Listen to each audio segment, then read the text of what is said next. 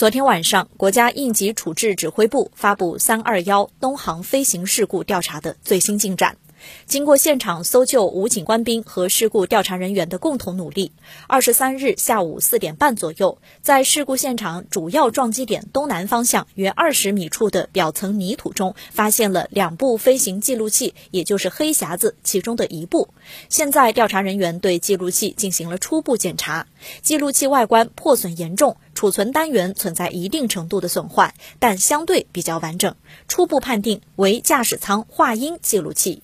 该黑匣子已经被连夜送往北京的民航专业机构进行译码。记录器数据的下载和译码需要一定时间，如果内部储存单元出现损坏，则可能需要更长的时间。